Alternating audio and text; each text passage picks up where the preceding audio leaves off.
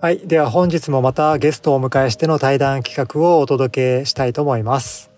えっ、と、本日のゲストは、皆さんご存知、かの有名な杉本大輝さんです。よろしくお願いいたします。よろしくお願いします。かの有名な杉本大輝です。はーい。お待ちしておりました。ありがとうございます。はい。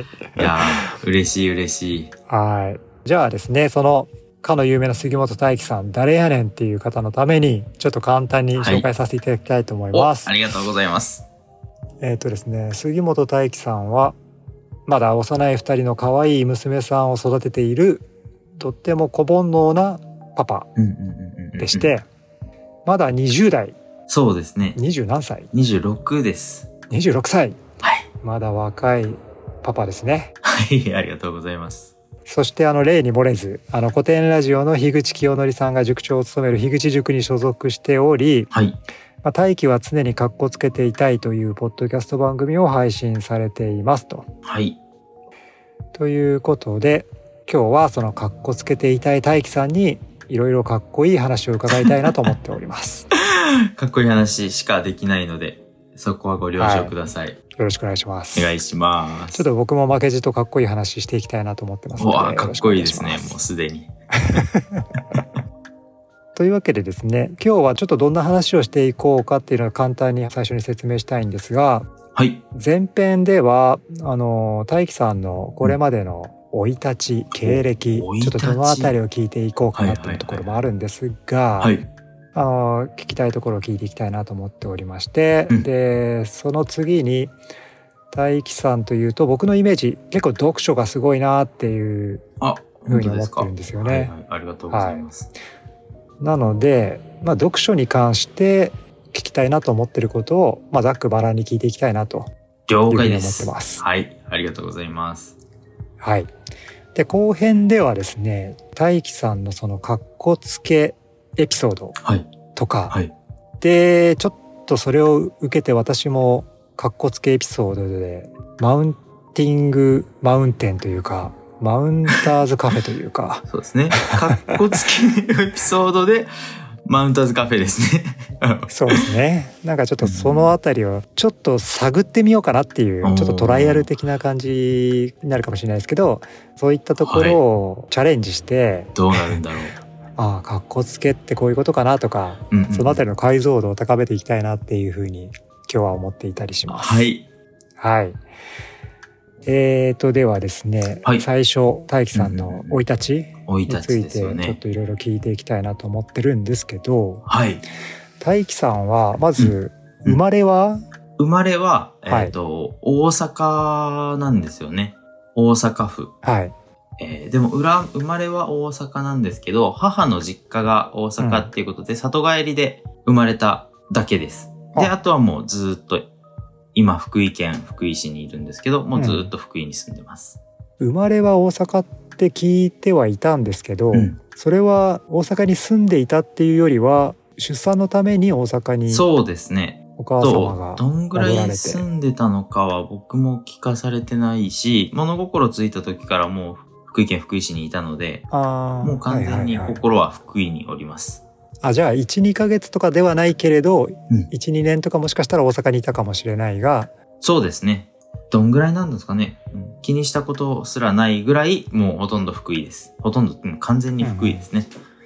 あじゃあまあもう小学校はもう福井ってことあ、そうですね。小学校も保育園も福井ですね。あじゃあ保育園はあいつから記憶ってあるんですか僕、記憶、えっと、ないんですけど、ずっと。記憶がずっとないところどころ、あ、こんな感じのことはあったなっていうのがあって、うんうん一番古い記憶は、うん保育園の、えーっと、あれは、お泊まり保育かなんかの時ですかね。うんお泊まり保育の時に夏だったんですけど、お化け屋敷ごっこみたいなのをするんですね。肝試しかな保育園で保育園で。先生たちがお化け役とか、怖い音を出す役、うんうん、と、マラカスみたいなのをマラカス あの、リズミカルにじゃなくて、不定期的に、じゃじゃんって鳴らすような、真っ暗なところでっていうので、えっ、と、むちゃくちゃ怖かったけど、全然怖くないって格好つけながら泣いてた記憶がありますね。最初のカッコつけエピソードです かそれ。そうですね。全部クリアしたらピカチュウのシールがもらえるんですけど、怖くないって言いながら、ピカチュウのシールもいらないって、欲しいのにいらないって言いながら、そのお化け屋敷を進んでたっていう記憶がありますね。うーん。なんかもう、物心ついた時から結構強がり傾向があるんですか、あ、でもそれはそうかもしれないです。今でも強がりですか強がってる意識はないんですけど、多分強がりですよね。うん。なんか大輝さんの強がりっていうイメージあまりないけど、どうなんでしょうね。あ、本当ですかうん。かっこつけてたいっていう、その、ポッドキャストのタイトルうは、んすごくちょっと強がり傾向を感じる気はするけれど、んんんん実際ポッドキャスト聞いててそういう強がり傾向を感じる印象はないですけどね。強がりうんっていうか何なんだろうな。ま負けたくないんですよね。ほうただ、うん勝ちたくもうんないんですよね。あーあーそれはなんかわかりますね。うんで、負けない道を選ぶために、勝たない道も選ぶみたいな感じ、で、負けだなって思われないようにしたい感じですねう。んうんうん、なるほどうん。負けねえぞっていう強がりはあるってことですね。構そうですね。そうですね。だから僕はよく言うんですけど、高卒なんですね、僕。うん高卒なんで、もちろん大学受験なんて一回もしたことないけど、大学受験一回も落ちたことないっていうのは常に言ってます。うん、大学受験に落ちたことはねえぞと。そうです。受けたことないからもちろん、受かってもないんですけど、一回も落ちたことないって。どの入社試験も一回も落ちたことないって言ってます。うん、ああなんかそこでちょっとよくわからなくなりましたけど。あ いやいやあの言ってることはわかりますけど、うんそのいや負けないぞっていうその強がりの話と、今のまあそりゃそうだよねっていう 話はうん別に戦が起きてないところでも俺負けてないぞっていうあなんかそうです、 そうです。そうです、そうそうでいす。う負けてない、立ち位置に立ちたいっていう。負けてないことを証明してないんですよね。ああ、ああ、はあ、みたいな。 なんか、この前、うんテレビで見たローランドが言ってた、うん不老不死のお酒薬うんうんうん。なんだっけお酒かなみたいな感じで誰かに勧めてて、うん。え、本当なのっていう感じで、うんいや、これ、あの、飲んでから自分まだ一回も死んだことないんで、 みたいな、なんかその話に似てるなって思ったんですけど。いや、もうめちゃくちゃ共感できます、それ。言いそうだもん、僕 そのような感じ。要はあれですよね、ね。うん自分まだ一回も死んでないんで不老不死ですそうみでたいす。な。まだ一回も死んでない。違うかな。一回も死んでないみたいなことは多分人生に何回か言ったことがある気ますね。ああなるほど、うん福井の小学校、中学校、うん高校を出てで、福井の会社に福井の就職しました。それはなんか大学に行かなかったのって理由はあるんですか、理由今から考えるといっぱい出てくるんですけど、その時思ってたのは勉強が嫌いだったんですよね。うんうん、あじゃあ、まあ、自らの意思で大学は受験しないっていうふうに選んだっていうそうですね。のがあるんですね。うんうんうんで勉強は、まあ、自分は好きではないし、うん大学に行くよりは働くぞと。そうですね。うん、それでどういった仕事をうん最初されたんですか、旅館とかの中居さんってわかります、うん。はいお食事出したり、うんうん、宴会の準備したりっていう仕事をしてました。男性中居として。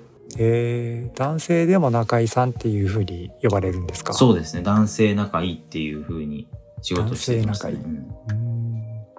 それをどのくらいされてたんですかえーっと、3年間かな ?3 年ぐらいうーん。して、で、結婚して子供ができたタイミングで、うん。旅館の仕事に、えーっと、別に飽きたとか辛かったとかじゃないんですけど、拘束時間が長かったので、うん。仕事の時間じゃない時間をもっと確保したくて転職しました。うんうん。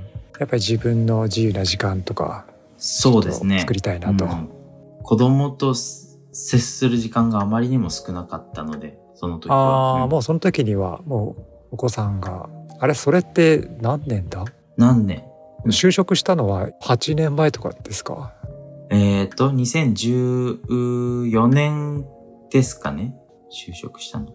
8年前に就職し、3年間中居さんをして、で最初の長女のはい。生まれたのは、その直前ですね。いつ生2015年なんで、うんうん最初働いてる時に生まれたじゃあ16年ですね。そうですね。一一社目で、うん一社目というか、その時にあー生まれて、うんしばらくして辞めたんで、2016年ですうね。んなるほどうんいろいろ育児子育てに時間が必要になってなかなか時間が取れない、そうですね。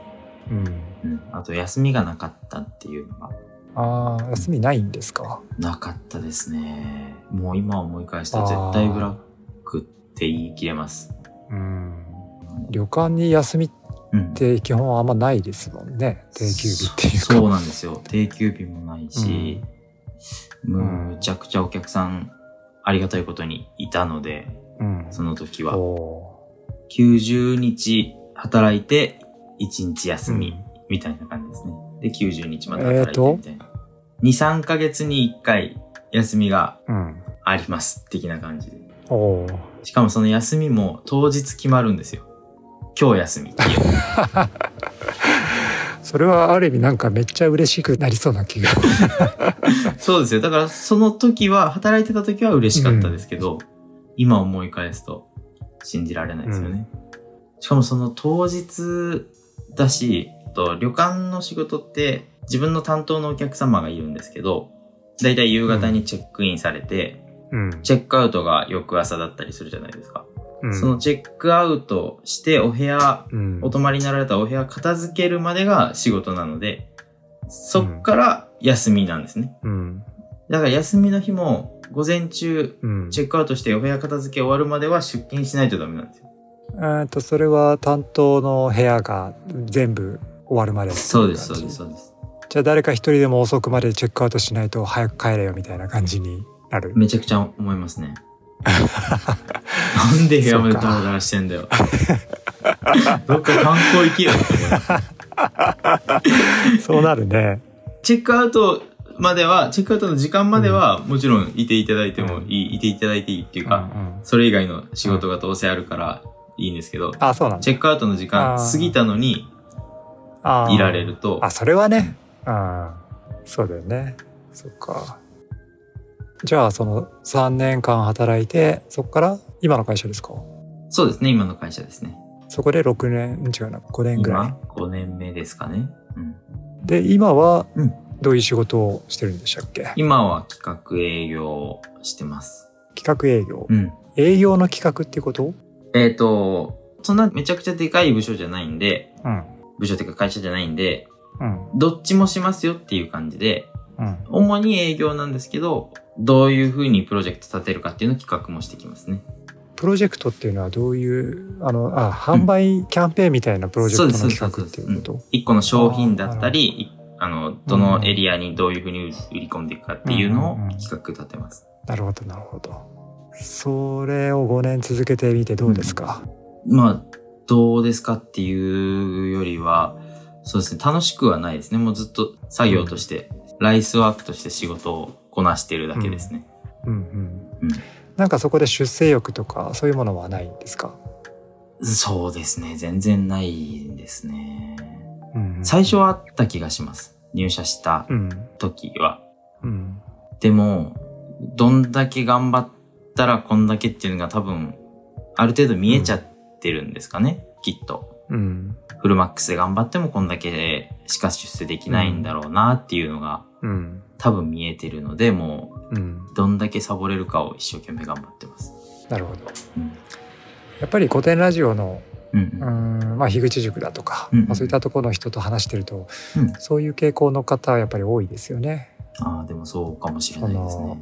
うん、あんまりこう出世とかうんうん。お金稼ぐっていうよりはいかにこう楽し楽してって楽してっていうか あの楽しちょてっと稼ギぐアっをてや落つでとしすて、ね。仕事としてはね、うん、ギアを落としながら自分の時間を作ってっていう方を大事にするっていう、うん。うん、そんな感じですね。じゃあ大樹さんのうんまあ、ちょっと経歴というか生い立ちから今の仕事に関してちょっと話を伺って、まあ、ちょっとあのもっと詳しくはまた後でアフタートークとかで話聞はくいかもしれないですけど、はい。とりあえずこの辺りでちょっと次のテーマにを聞きたいなと思ってるんですけどわかりました。あの大樹さんの、あのーまあ、Twitter とか、うんまあ、Facebook でもそうですけど、うんあの読書の読書メーターでしたっけ、読書メーター。ではいはいはい。うん、いろんな本をバンバン上げてるなっていうところがうん。すげえなっていつも思ってるんですけ どあ、本当ですか。なんでこんなスピードで読めるんだろうっていうああのもちろんあの全部部。読んでるとか、まあ、読み方だとか、今読んだわけじゃないとかいろいろちょっと理由があるのかなとか思いながらうんうんちょっとそのあたりをまず聞きたいなと思っていてはいはいはい。あの読書メーターに上げてる本ってまあ読んではすぐ上げてみたいな感じであのペースでいつも本読んでるようなイメージなんですかそうですね。読み終わった日か、その次の日ぐらいには感想をあげたいなっては心がけてますね。あー過去に読んだ本のものを上げてるっていうわけではなくて最近読んだ本を全部上げてるっていうことですかえっと、過去に読んだ本の読み直しだったらあげますけど、うん、それ以外はあげてないですね。 1日1冊ぐらい読んでませんそんなことない、そう、あ、でも、一日一冊は読んでないですね。うんどんぐらいかな ?3 日に一冊とかうん、かな、ううんん、でも絵本を挟んでるので、かさ増ししてる感じはあるけど、絵本入れると一日一冊入れてる、読んでるかなうんうんうんあまり数えてないですけど。まあ絵本もそうだしでも絵本そう絵本みたいに簡単な本もうん。あるけれどまあわりかしちょっとテーマ的に難しそうだなって思う本もいっぱいあるじゃないですか。うーん、そう、そうですね。面白い、興味深い本がだんだんうん変わってきますね。全部うん目を通して読んでる感じですか。えっ、と、基本的には全部読んでるんですけど、難しすぎて断念したりした本はう、んそういう風に書いてます。断念しましたっていう風に。ああなるほど。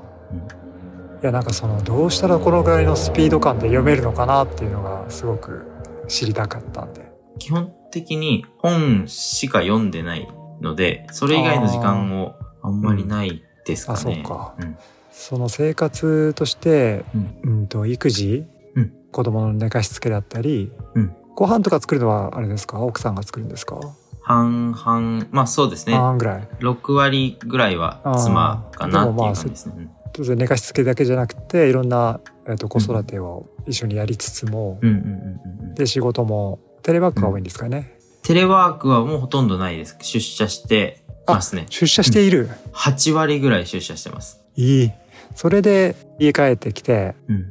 この樋口塾とかうん。古典ラジオの、まあ、コミュニティの人たちとかとの、まあ、交流も含みうん、 それ以外の時間はほとんど本読んでるぐらいの感覚じゃないですか。そうですね。えっ、と、子供が寝てる時間うん。は基本本を読んでるっていう感じなんで、は朝絶対に本を読む、うん本を読むっていうか自分の時間を確保するために早く起きてて、あ。うん。毎朝その時間は本読む以外はしてないっていう感じですね。おー朝読んでる。あ、基本的に朝ですね。朝、朝しか読まないかな何のために本読んでるんですか。ああ、何のためにうん。かっこつける材料を探してる。本の中にカッコ付けの材料わが。かんない。そうなんだ。そうなんだってかそうなのか。いや、わかんない。いや、とっさにそう答えけど、別に、もう習慣化されてる感じですか。そうですね。なんかすっごいうん目標とか目的とかは特にないですね。なんか情報の入手源がやっぱ本っていうのが結構重要なんですかね昔から。あ、でも本を読むようになったのは最近ですね。それこそ前の会社の時とかは全然読んでなかったので、5 5年ぐいらい前から、今の会社入ってから、うんこのぐらいの生活リズムになってから読むようになりましたね。うん。その読み始めたきっかけはお覚えてますか。きっかけは何だろうな。いや、覚えてないですね。なんか気がついたら本読み始めててずっと続いてるっていう感じですか。最初は新聞を読んでたんですね。うんうん。新聞を読んでたけど、持ち運ぶのが邪魔で本にしたんですよ。で、新聞より本の方が面白いじゃんって多分なったんだと思います。うんうんうん。昔から活字を読むのはうん。苦手ではなかったですか。そうですね。